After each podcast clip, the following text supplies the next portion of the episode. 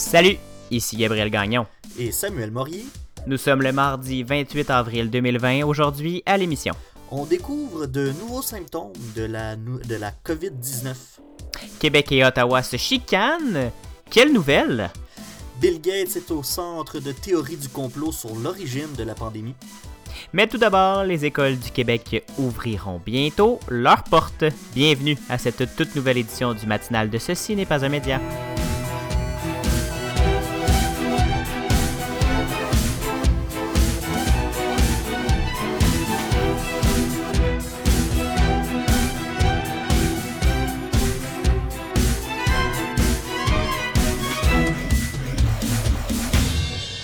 Bonjour Samuel. Allô, allô. Comment vas-tu ce matin? Ça va pas pire, écoute, euh, je commence l'école aujourd'hui, Gabriel. Ah ben, comment ça? C'est Ben- terminé la, la, la- la- la session, le stage, le je sais pas quoi? Ben oui, oui, c'est la session d'été qui commence. Euh, J'ai Ah. des cours aujourd'hui, donc euh, je vais me souhaiter une belle journée de cours. euh, Donc t'es à, à Sherbrooke et tu te prépares à aller dans un 5 à 8? Absolument pas, Gabriel. Ben non, je, je suis sage, je reste chez moi, euh, je suis chez mes parents pour le moment. Et euh, je vais faire mon, mon école à distance. L'école à la maison. Voilà, voilà. Ah. Toi, comment ça se passe, là? Le, le- le confinement, ça t'a. euh, ça t'est pas venu à bout encore, là? Ben, je t'en ai. Tanné. Ouais? 2020 en fait au complet, là, je t'en ai. On peut, on peut l'annuler puis on peut recommencer, s'il vous plaît. Ouais, on va peser sur le bouton reset, je pense. Ça va, ça va nous faire du bien. Ben, ben pour vrai, euh, ça va pas pire, ça va pas pire, le moral est bon, mais j'ai hâte là de... de... De recommencer l'école? Non, ça c'est terminé, Samuel. On regardera pour euh, dans 10 ans. non, mais ce que j'allais dire, c'est que mais euh, c'est la fête des mères bientôt, c'est ma fête bientôt, et là je parlais avec euh, ma maman au téléphone et on se posait la question si on allait pouvoir souper euh, tous ensemble euh, avant ou à ma fête. Et euh, à cette question, je n'ai aucune réponse, et c'est ce qui est déprimant.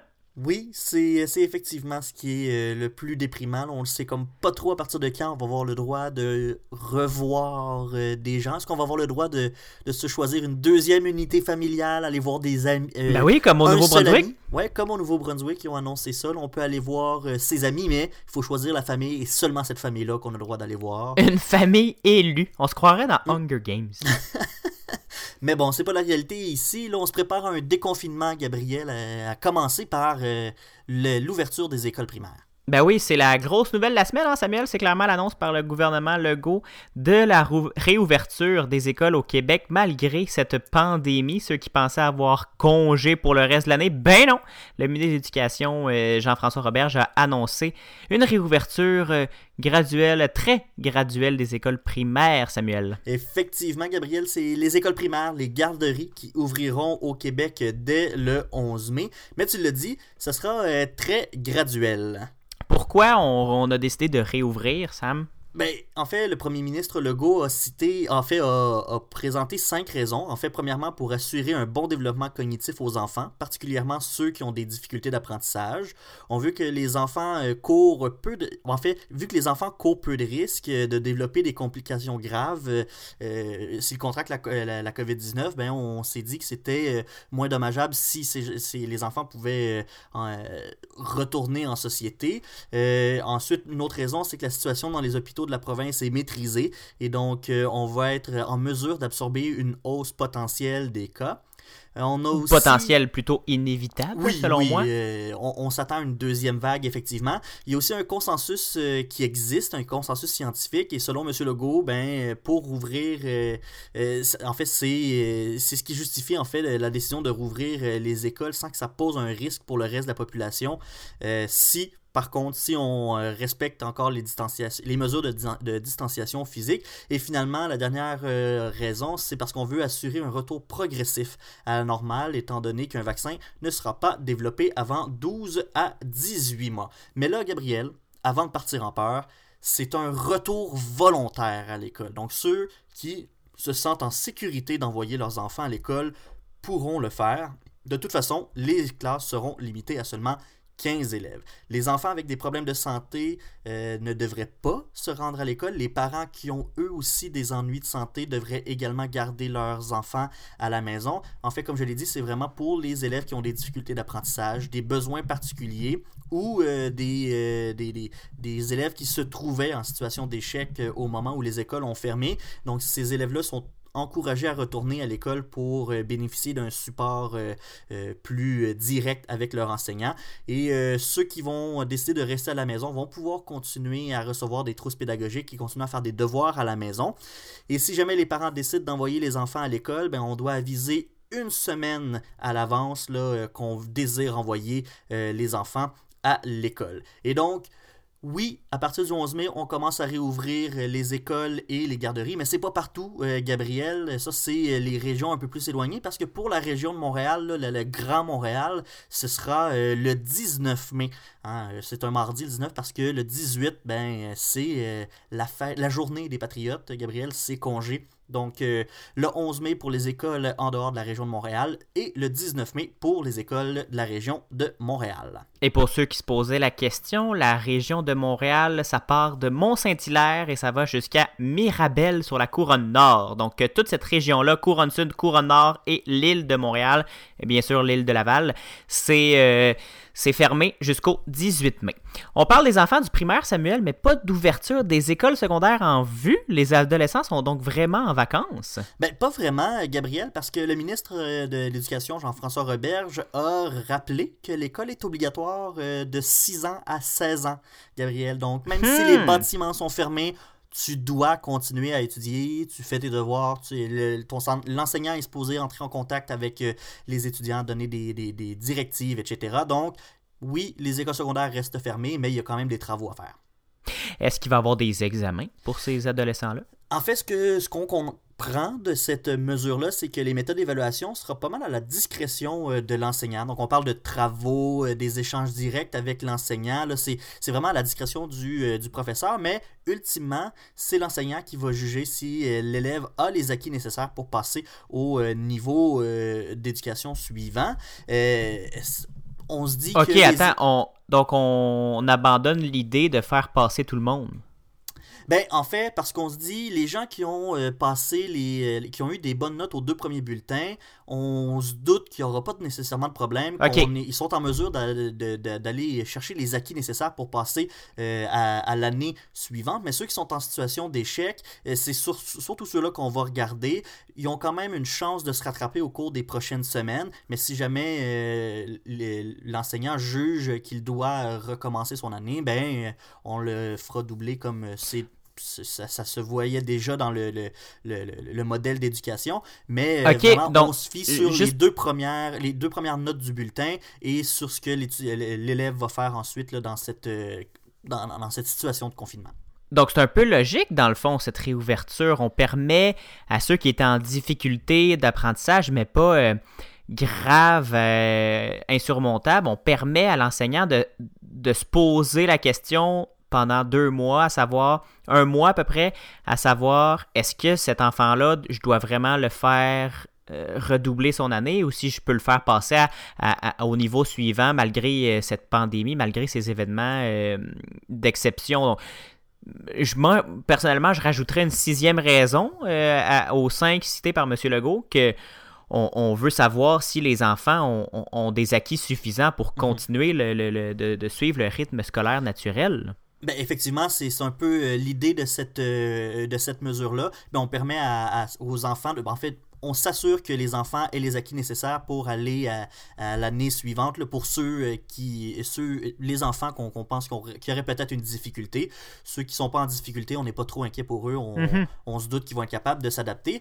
Mais évidemment, oui, on réouvre les écoles, mais il y a des modifications euh, qui sont apportées au groupe. Dans les garderies, les CPE, les groupes sont réduits de moitié. Euh, donc, c'est quatre enfants par éducatrice plutôt que 8. Et on a limité le taux d'occupation d'un établissement à maximum 30%. Et euh, pour les écoles primaires, je l'ai dit déjà, c'est 15 élèves euh, par classe. Les profs là-dedans, on peut se douter que certains pourront pas revenir au travail selon les conditions euh, émises et selon la réalité du 60 ans et plus. Mhm. On va faire quoi pour les remplacer? Bien, enfin, on va aller chercher des suppléants parmi les finissants du, bac en du baccalauréat en éducation. Euh, mais sinon, euh, on peut aller aussi piger dans ceux qui ont complété trois ans de formation au baccalauréat en éducation. Et si jamais rendu là, on manque encore de main-d'œuvre, on va probablement demander à des enseignants du secondaire de venir donner un petit coup de main. Et est-ce que de l'équipement, ça c'est la grosse question, je pense qu'il revient hein. souvent, est-ce que de l'équipement va être distribué aux enseignants? Ça a fait effectivement beaucoup jaser. Il y a la Fédération autonome de l'enseignement qui a exigé d'ailleurs que les enseignants est de l'équipement de protection, mais pour le moment, c'est pas une mesure qui est prévue. On a prévu par contre donner euh, de l'équipement de protection aux éducatrices en service de garde, mais euh, les enseignants ne font pas partie de, ces mesures-là. Pour ce qui est des récréations, Gabriel, euh, c'est plus tous les enfants en même temps. Les classes vont s'alterner dans la cour d'école et les repas seront mangés en classe. Et si un cas de COVID-19, ça c'est une excellente question, est confirmé à l'école, qu'est-ce qui se passe? Est-ce qu'on ferme l'école puis on, renvoie tout le monde à la maison? J'ai pas euh, de réponse claire à te donner, Gabriel, parce qu'on a été assez euh, vague dans les réponses du côté du gouvernement. Pour l'instant, on dit seulement qu'on va retirer l'enfant du milieu scolaire. On va regarder ce qui se passe au niveau de la euh, transmission, mais on veut pas refermer les écoles. Euh, c'est pas s'il y a un cas qui est, déclaré dans une école qu'on va la refermer au complet. On va commencer par retirer l'enfant, regarder comment se propage, si le, virus se propage. Si vraiment c'est hors de contrôle, on va fermer l'école, mais on va essayer d'y aller au cas par cas vraiment. Mon Dieu, me semble c'est pas convaincant comme réponse. Euh, effectivement, c'est c'est pas euh, si convaincant que ça, mais je veux quand même finir avec une bonne nouvelle, Gabriel, si tu me le permets, parce qu'on le sait, l'enseignement à distance, c'est pas facile, c'est pas tous les enseignants qui sont équipés et outillés pour le faire, mais il y a la TELUC hein, qui va offrir euh, à partir du 4 mai prochain une formation de 20 heures sur l'éducation à distance. Ah! Donc, il y a ça qui est, qui est, déjà bon. On va vouloir outiller les enseignants, et si jamais il y a des enfants qui n'ont pas accès à un ordinateur ou à un réseau Internet là, chez eux pour euh, faire les devoirs euh, que l'enseignant demande, ben, il y a une entente qui a été faite entre le gouvernement, TELUS et Apple.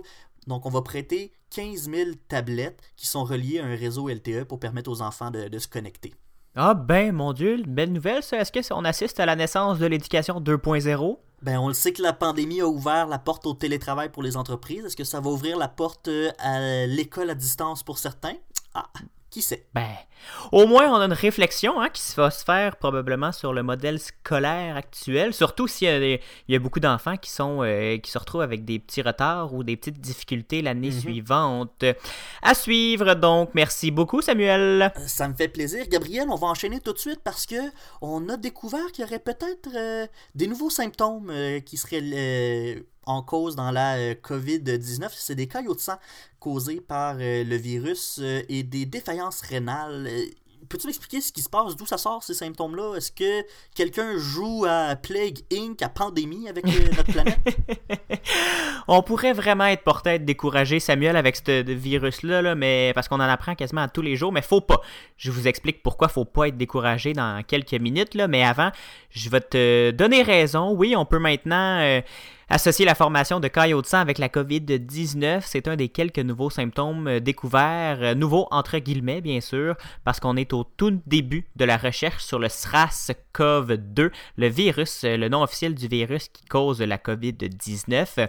C'est l'histoire de l'acteur Nick Corredero, qui retient l'attention depuis hier. Après 18 jours en réanimation à Los Angeles, les médecins le traitant qui traite l'acteur canadien, en fait, euh, qui est gravement malade du nouveau coronavirus, ont dû lui amputer sa jambe droite. Il y a un caillot indélogeable qui bloquait la circulation de son sang. C'est l'une des sombres découvertes de la pandémie, oui, c'est ça. La maladie COVID-19, au départ, qui était perçue comme une intense infection respiratoire, ben, on a, on a appris qu'elle attaque bien plus que les poumons. Déjà, on s'est aperçu que d'autres organes, comme les reins, étaient affectés. La formation de caillots dans des vaisseaux sanguins peut euh, bien sûr asphyxier, asphyxier pardon, les membres. Quand ils se forment dans les veines de la jambe, par exemple, ça forme une phlébite. Ils peuvent se déloger et remonter vers les poumons et boucher l'artère et les mettre à l'arrêt, ce qui en fait une embolie pulmonaire. Dans le cœur, ça peut provoquer une crise cardiaque et quand ça va au cerveau, c'est l'accident vasculaire cérébral. Toutes des scénarios. C'est euh, grave, euh, Oui, c'est ça, tous des scénarios assez catastrophes. Mais tous ces scénarios ont été observés chez des malades de la COVID-19 qui n'avaient aucun facteur de risque autre que d'avoir contracté le nouveau coronavirus. Samuel, ça a été la première réflexion que j'ai eue en lisant ces articles-là, en me disant, ben, est-ce que ces gens-là étaient atteints de maladies cardiaques? Est-ce que ces gens-là étaient, avaient des historiques de Oui, c'est ça. Est-ce que c'était des gens prédisposés à développer des, des caillots ou, faire des, des, embolies ou peu importe? Là? Mais finalement, c'est pas le cas du tout. C'est pas ça. Euh, c'est vraiment la, la, COVID qui causerait euh, ces problèmes-là. Euh, il y a une médecin qui parle que les, les, doigts peuvent souvent développer une gangrène sèche. il y avait TVA la semaine passée qui parlait de, de des pieds COVID avec plusieurs images dégueulasses. en gros plan, c'était pas, c'était pas ragoûtant tout ça. Mais l'information, c'était qu'on verrait apparaître des rougeurs et des plaies sur les orteils. En fait, ça serait lié au caillot. les doigts, justement, euh, et les extrémités pourraient développer cette, cette dite gangrène sèche et former des plaies euh, galeuses et pas très, pas très jolies. Euh, ça serait d'ailleurs souvent observé chez les patients qui sont asymptomatiques autrement. Donc, pas de tout sèche, pas de problème respiratoire, mais des, gales. À l'hôpital pour anciens combattants de New York, Cecilia Mirant Board, qui est aussi qui est réanimatrice, qui dit que la quasi-totalité de ces patients sont traités avec des anticoagulants. Il y a des médecins qui, euh, il y a des médicaments, il y a des médecins qui, prescrivent des médicaments encore plus dangereux pour détruire euh, les caillots, plus puissants que des anticoagulants euh, normaux comme l'aspirine par exemple. Elle explique avoir souvent découvert, elle explique avoir découvert pardon, beaucoup de micro-caillots dans les poumons de ses patients, ce qui d'ailleurs serait une entre gros guillemets bonne nouvelle pour ça serait un petit mystère qui serait percé autour de la COVID-19 et ça serait aussi l'explication pourquoi les respirateurs artificiels sont aussi inefficaces avec cette maladie-là. En fait, l'explication, c'est que le sang n'arriverait pas à bien circuler dans les poumons à cause de ces caillots-là. Et après ça, ben, le sang qui, qui, est passé dans les poumons repart dans le corps sans être oxygéné et le respirateur peut rien y faire. C'est comme euh, souffler euh, dans un ballon dont l'entrée d'air est bloquée. Il n'y aura pas d'air qui va sortir, qui va rentrer dans le ballon, mais il va avoir euh, beaucoup d'air poussé, même, même s'il y a beaucoup d'air poussé. Donc, on, en découvre un peu plus à chaque fois qu'on qu'on intube des patients ou qu'on observe les, symptômes chez des patients. Si je comprends bien, ces nouveaux symptômes-là, ça serait en fait peut-être la clé de la maladie à coronavirus. Est-ce que ça ouvre la porte à des traitements efficaces pour bientôt? C'est pour ça que je disais qu'il fallait pas être découragé, Samuel, en début de, de, topo, parce que le, le peut-être, je veux pas m'avancer là-dessus, mais il y a une chose qui est certaine, c'est qu'à force d'avoir des patients et des nouvelles données, la science avance rapidement. La découverte de ces caillots, euh, de ces caillots-là ouvre donc une nouvelle piste pour la recherche de traitement. Donc, euh, faut pas se décourager. On en apprend tous les jours sur le nouveau coronavirus. Ça fait juste quelques mois là, qu'on l'observe et qu'on l'analyse, ce virus-là. Le connaît pas encore. Là. Exactement. Donc, euh, plus la, recherche avance, plus on, voit des patients agir et, réagir à ce virus-là, ben euh, évidemment, la science avance et ça va permettre le développement de traitements pour euh, diminuer ou pour au moins, pour en espérant sauver les patients qui sont malades. Et évidemment, le souhait, c'est d'avoir un vaccin, mais on est loin d'être rendu là. La science avance, Gabriel. On se rapproche de plus en plus d'un traitement. Merci beaucoup. C'est une bonne nouvelle, finalement, quand même, la découverte de, ces nouveaux symptômes-là. On comprend de plus en plus la maladie. Merci beaucoup. On s'arrête faire une courte pause, ceux qui nous écoutent à la radio. Sinon, on vous revient euh, tout de suite après cette pause. Euh, pour vous parler d'une chicane entre Québec et Ottawa. Quelle surprise, Gabriel. Mm-hmm, à suivre. Vous écoutez le matinal de Ceci n'est pas un média en ondes du lundi au jeudi dès 7h en balado et dès 9h au CFAC 88.3 FM à Sherbrooke. Abonnez-vous au balado sur Apple Podcast, Spotify, Google Podcast et sur la plateforme Anchor pour ne rien manquer. On se rejoint aussi sur Facebook au facebook.com CNPUM et sur Instagram CNPUM baramba balado. De retour au matinal de Ce, ce n'est pas un média, je suis Gabriel Gagnon et je suis accompagné comme tous les matins de, ben presque tous les matins, là, maintenant on s'entend, de Samuel Morier. Samuel, question pour toi. Vas-y. Essaie d'y répondre du, du, plus honnêtement que tu peux. Est-ce que ça arrive au Canada que les provinces et le fédéral ne se chicanent pas? Oh, euh, rarement. Je sais pas. on dirait que tout le temps une petite confrontation, euh, des petites guerres de, de, pas de pouvoir, mais de compétences. Hein? Ah oui, hein? puis il me semble que ça, avec tout ça, là, il y avait une belle harmonie là, entre le, le, provincial puis le fédéral. Puis je, je m'ennuyais d'une bonne chicane canadienne, Samuel. Ben, y en a une. Ben c'est ça. On était dû. Québec et Ottawa ne sont pas d'accord sur l'approche à avoir concernant l'immunité collective. Et là, ça se fait savoir euh, bien publiquement. Qu'est-ce que c'est? Je vais citer François Péris. Qu'est-ce que c'est? Se passe? Ben, c'est ça la question. L'immunité collective, y crois-tu, crois-tu pas? Ça vient qu'on sait plus, hein, euh, mm-hmm. Gabriel. Les experts même savent pas euh, quoi, euh, quoi dire par rapport à l'immunité collective? On, on s'entend pas. La communauté scientifique est pas capable de s'entendre sur cette question-là et ça divise les instances de santé publique. Bon, on dit chicane. C'est pas une énorme chicane, il n'y a pas de point à rien. Là. Mais en gros, euh, au Québec, on a présenté une, une, stratégie de déconfinement graduel qui mise sur le développement des anticorps individuellement pour mm-hmm. ultimement former une, une immunité collective. C'est un peu le plan qu'on a du côté du Québec, mais au Canada, il y a la docteure euh, Tam, qui est l'administratrice en chef de l'Agence de la santé publique du Canada, qui a répondu que c'est pas un concept qui devait être euh, soutenu et même euh, encouragé.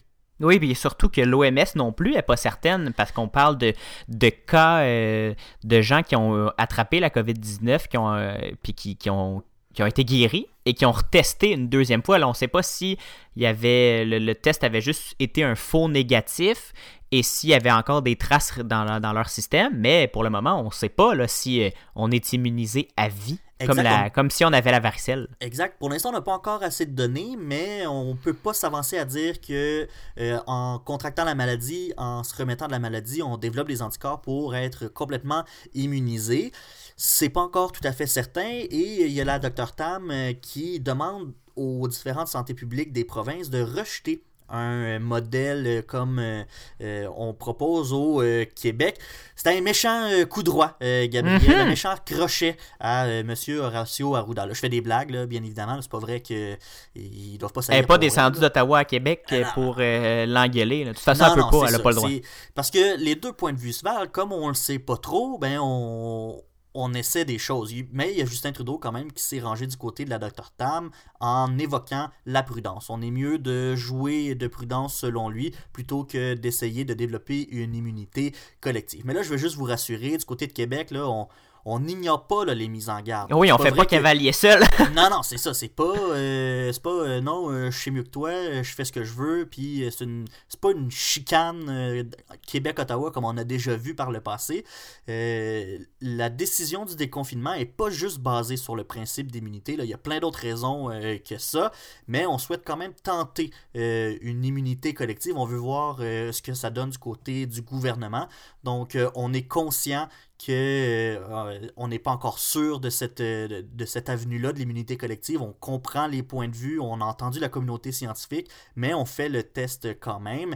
Et euh, quand on compare les courbes du Québec et celles des autres provinces, et qu'on entend le discours de Québec, ben on peut sursauter, Gabriel, parce que on voit la courbe du Québec qui est assez. Euh, euh, en fait, qui monte exponentiellement. Puis elle est grande, cette courbe-là. C'est la courbe qui, monte le plus haut quand on compare avec les autres provinces. Mais en fait, la subtilité, c'est que personne compte les décès de la même façon.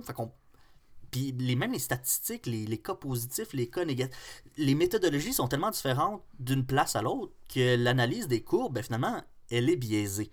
Oui, c'est exactement ça, Samuel. Le, le, principe d'immunité collective se base un peu sur justement le niveau de, propagation du virus dans la population. Mais comme juste en ce moment, là, au Québec, on, teste, on a changé trois fois, je pense, la méthodologie de test. Donc, à chaque fois qu'on change, ben, les, les, nouveaux chiffres, euh, est-ce qu'ils sont fiables? Est-ce qu'ils sont bons? Est-ce que ça compte dans l'immunité collective? Euh, est-ce que plus on teste est-ce que la nouvelle façon de faire, euh, en ce moment, on teste seulement les, ah, principalement les professionnels de la santé, donc euh, ça donne pas un portrait global de la situation. Ce qui est intéressant, c'est le nombre de décès. Mais encore là, chaque pays, chaque région compte différemment. Le Québec, par exemple, compte un décès lié à la COVID-19 comme toute personne qui a la COVID-19 au moment de sa mort que le coronavirus a été en cause ou non. Et, par exemple, c'est dans le, journal Le Soleil qu'on précisait qu'on faisait ces précisions-là. Un patient qui mourrait d'une rupture d'anévrisme qui testerait positif serait inclus dans les statistiques de décès de la COVID-19 du Québec. Mais en Ontario, c'est juste les cas où le certificat de décès mentionne la COVID-19 comme une cause de décès qui sont comptés. Donc en Ontario, si le médecin dit cause de décès COVID-19, c'est un décès euh, comptabilisé par la santé publique. Si le patient avait la COVID-19, mais que ce n'est pas écrit sur son certificat de décès comme la, cause probable de la mort, ben c'est pas compté, à l'inverse du Québec. Donc c'est pas comparable d'une nation à l'autre, d'une province à l'autre, d'un pays à l'autre, parce que c'est la même chose à l'international, même pire, je pense. Chaque pays va compter les morts de façon tellement différente qu'on peut pas vraiment comparer sans causer encore plus de confusion, euh, Gabriel. Si à l'intérieur du Canada, on compte de, on compte de 10 façons différentes, on peut penser qu'à l'intérieur des autres pays, on compte aussi différemment selon l'État, la région, à la limite même selon l'hôpital. Donc, on va se concentrer. Ce que ça veut dire, en fait, c'est on va se concentrer sur ce qui se passe au Québec. On va regarder nos statistiques, on va euh, consulter nos experts, mais faut pas tout le temps se comparer aux courbes et surtout voir euh, se, fier aux graphiques et aux, euh, visuels qu'on peut voir passer sur internet parce que euh, on n'a pas tous la même méthodologie, c'est pas basé sur les mêmes chiffres, c'est tellement biaisé, c'est tellement différent que c'est pas une science exacte vraiment encore cette chose-là, on est trop dedans pour, pour avoir un portrait global de la situation. La meilleure façon, je pense, pas je pense personnellement, mais la meilleure façon, je pense, de, que les, journalistes et les experts ont trouvé pour comptabiliser le, nombre véritable, entre guillemets, de décès liés à la COVID-19, ça va être de comparer à la fin de tout ça le nombre de morts en surplus d'un pays ou d'une région d'une année sur l'autre. Parce que peu importe l'année, peu importe la période de, dans laquelle on est, il y a des gens qui meurent. Il y, a des, des, gens qui meurent chaque année, chaque jour, chaque seconde. Euh, il y a quelqu'un qui meurt. Donc là, ça, fait une moyenne par année, par mois, par semaine. Donc combien on dépasse pendant la pandémie cette moyenne-là, parce qu'on l'a vu, on, ça, ça augmente la moyenne de décès de, partout dans le monde. Euh, de combien cette moyenne-là est dépassée, là, on va pouvoir vraiment se pencher sur le nombre de décès réels causés par la COVID-19. Surtout qu'en ce moment, euh, il n'y a presque pas d'accident de voiture, il n'y a presque pas d'autres causes de décès autres que de santé. Euh, donc, euh, ça, va être encore, ça va être encore une fois à suivre, mais je suis bien d'accord avec toi, Samuel. Concentrons-nous concentrons donc sur le Québec et essayons d'écouter nos experts. C'est bon de se comparer une fois de temps en temps, mais il ne faut pas que ça devienne une religion non plus. Très d'accord avec toi. Merci Samuel. Ben, ça me fait plaisir, Gabriel, et on va terminer là. On, s'en va sur un sujet un petit peu plus euh, ésotérique, euh, cocasse. Euh, on s'en va voir notre cher ami Bill Gates, notre sauveur, le Messie. Gabriel, si j'ose dire. C'est pas ça à hein. certains, ils vont t'appeler, ils vont dire que c'est l'Antéchrist. Ah ben c'est ça l'affaire, parce qu'en fait, Bill Gates, là, ce qu'on a appris, là, c'est qu'il aurait prédit la pandémie actuelle de COVID-19 et il aurait affirmé qu'elle ferait 65 millions de morts. Il y a même certains qui disent que le chercheur français Didier Raoult exhorterait les Africains à ne pas prendre un vaccin créé par le milliardaire. Ça, là, tout ça, on a appris ça sur Internet, fait que ça veut dire que c'est vrai, Gabriel. Euh... Mon Dieu. Non. Il n'y a rien de vrai là-dedans. T'as compris l'ironie hein, dans ma phrase. Il n'y a absolument rien de vrai, Samuel. Euh, Bill Gates est, vraiment, euh, permettez-moi l'anglicisme, le front dans cette euh, guerre contre la pandémie de coronavirus. Il est très impliqué dans la lutte. en fait, il est très impliqué dans la prévention d'une pandémie, point, depuis toujours. C'est surtout via la fondation Bill and Melinda Gates qui se penche depuis plusieurs, plusieurs années sur les conséquences d'un événement du genre. Et Bill Gates a souvent dit en entrevue, là, je pense que tu pourrais. C'est aussi facile par, aller faire une entrevue avec Bill Gates, discuter de ce qu'il a déjeuné euh, ce matin et passer de ce qui l'empêche de dormir la nuit une pandémie euh, de cet ordre-là. Ça l'obsède depuis longtemps, longtemps. Euh, Bill Gates, dans sa conférence TED, qui a d'ailleurs fait des chiffres astronomiques sur YouTube dans les dernières semaines. Là. Euh, la conférence d'avril 2015, allez écouter ça. Moi, je pense que je vais aller la réécouter. Ça fait longtemps que je ne l'ai pas écouté. Je vais aller la réécouter juste pour me remettre dans le bain. Euh, sa conférence TED en avril 2015, il disait si quelque chose tue plus de 10 millions de personnes dans les prochaines décennies, ce sera probablement un virus hautement contagieux plutôt qu'une guerre. Et il a aussi euh, ajouté, il peut y avoir un virus où les gens infectés se sentent en bonne santé, prennent l'avion ou vont au marché. ça te rappelle quelque chose? quasiment qu'il avait lu l'avenir, ce Bill Gates. Exactement. Et là, euh, il y a des, conspirationnistes qui se sont euh, emparés de tout ça. Parce que là, on dit qu'il aurait euh, créé le virus en laboratoire, parce qu'il a investi dans des recherches contre les coronavirus, et, et qu'il y, aurait. Je, me souviens plus du terme francophone, tu, me, tu pourras m'aider. Patenté, patent? Ah oui, c'est les brevets. Breveté il aurait breveté le virus et les, les, vaccins pour introduire le virus dans la société, puis ensuite sauver la société avec le vaccin qu'il a lui-même créé. Oh, on s'entend que c'est quand même un très bon plan d'affaires. Ben écoute, euh, pour se mettre riche, euh, c'est un bon plan, effectivement. Mais l'affaire, c'est que tu l'as dit, Samuel, c'est pour se mettre riche un plan comme ça. Mais Bill Gates est déjà turbo riche. J'ai le feeling je pense que, oui, hein, turbo riche, je pense que c'est le bon qualificatif. J'ai le feeling qu'il n'y a pas besoin de ça. pour se mettre riche. Et il y a aussi euh, un peu d'humanité et une tête sur les épaules, notre cher Bill Gates. Donc, il n'a pas fait ça, Samuel. Euh, il pas, c'est pas un bioterroriste comme euh, certains le disent. Mais c'est vrai, par contre, qu'il finance la recherche sur les traitements et les vaccins contre la COVID-19. Et c'est vrai aussi qui a participé à plusieurs euh, recherches et plusieurs, il a financé plusieurs travaux sur, de diverses universités spécialistes en santé publique sur des coronavirus. Et c'est là que les gens, certaines personnes mal intentionnées font le lien. Ben, s'il a financé ça, ça doit être parce qu'il savait quelque chose.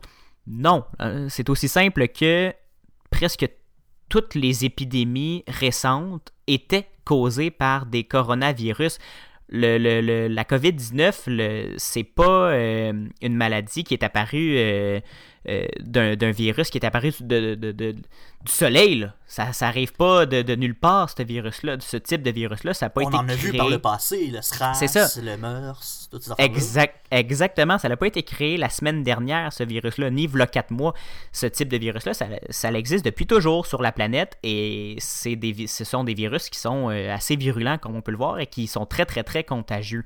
Donc, plusieurs organismes de santé publique, plusieurs universités et plusieurs experts se penchent depuis euh, des dizaines d'années sur une pandémie liée à un coronavirus, pas nécessairement au SRAS-CoV-2, qui est celui duquel euh, qui, qui, nous afflige depuis quelque temps. Donc, Bill Gates n'est pas responsable de tous les mots qu'on l'accuse, Samuel.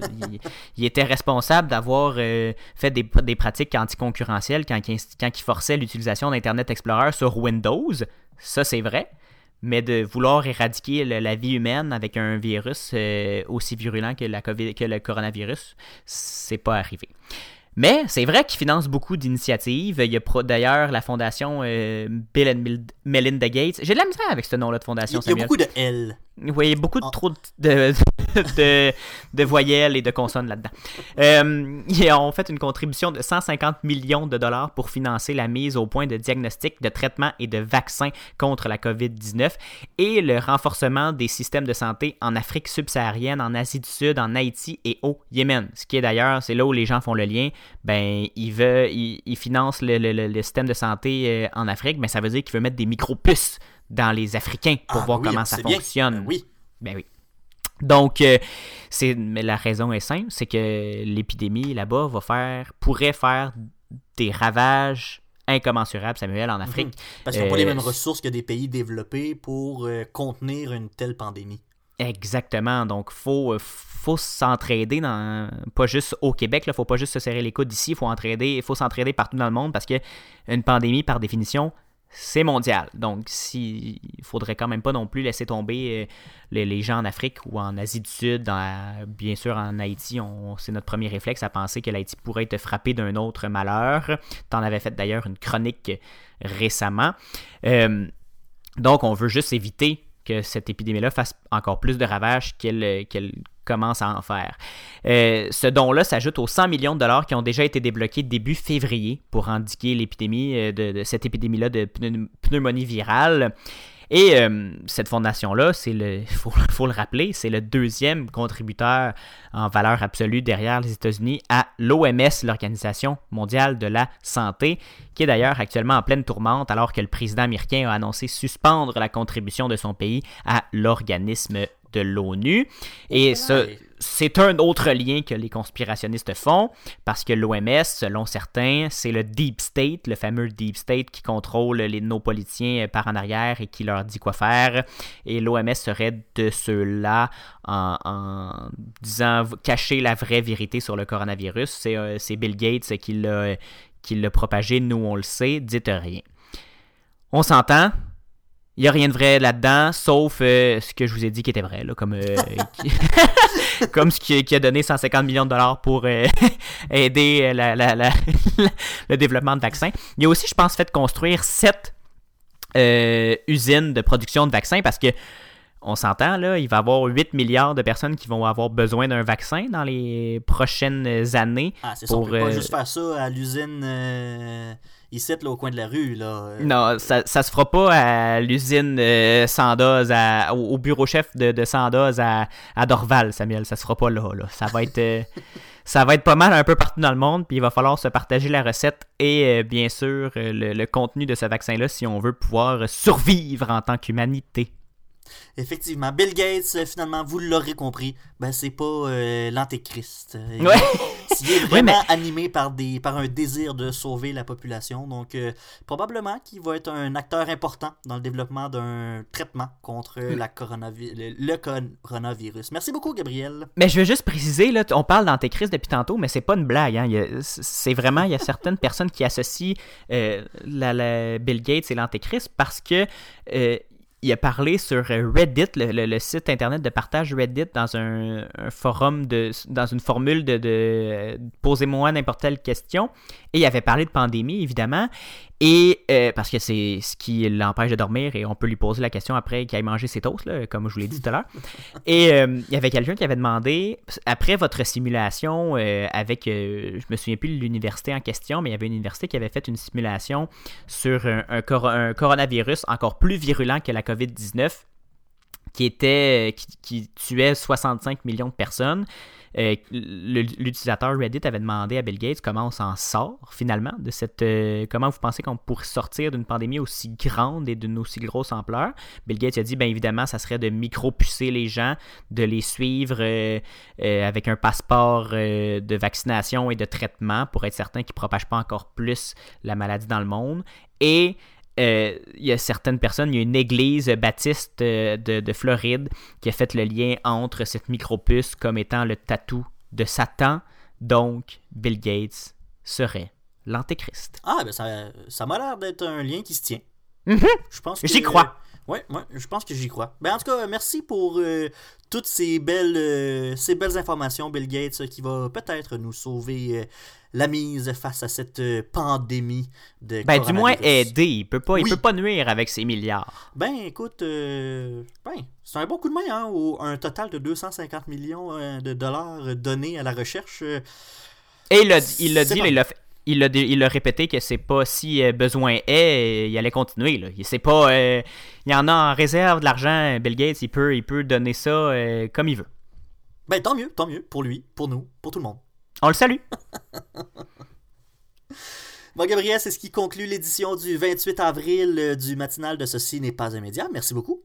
Merci à toi, Samuel. Et là, on inverse les rôles. Je vais te faire ta ligne. C'est comme euh, comme c'est déjà l'habitude. On se retrouve la semaine prochaine euh, dès 7h en balado et dès 9h à la radio au CFAC 88.3. Et bien sûr, surveillez, euh, surveillez-nous parce qu'on a des belles annonces à faire bientôt, bientôt pour une nouvelle saison radio, mais éventuellement une nouvelle saison balado parce qu'on brise les codes, nous, à ce, ce n'est pas un média. Et on va, on va vous tenir au courant incessamment là, de, des développements de l'émission, mais on a des beaux projets pour le matinal de Ce, ce n'est pas un média. Des belles nouvelles qui s'en viennent effectivement, Gabriel. Et pour ne pas manquer ces nouvelles-là, ben, je vous invite à nous suivre sur notre page Facebook euh, Ceci n'est pas un média et au CNPUM barre en bas balado sur Instagram. Évidemment, il y a notre site internet ceci n'est pas un média.com où vous pouvez aller euh, lire les articles qu'il y a sur notre site internet, réécouter les épisodes. Bref, des heures et des heures de plaisir. Suivez-nous un peu partout sur toutes les plateformes. Il y a bien des belles choses qui s'en viennent pour vous.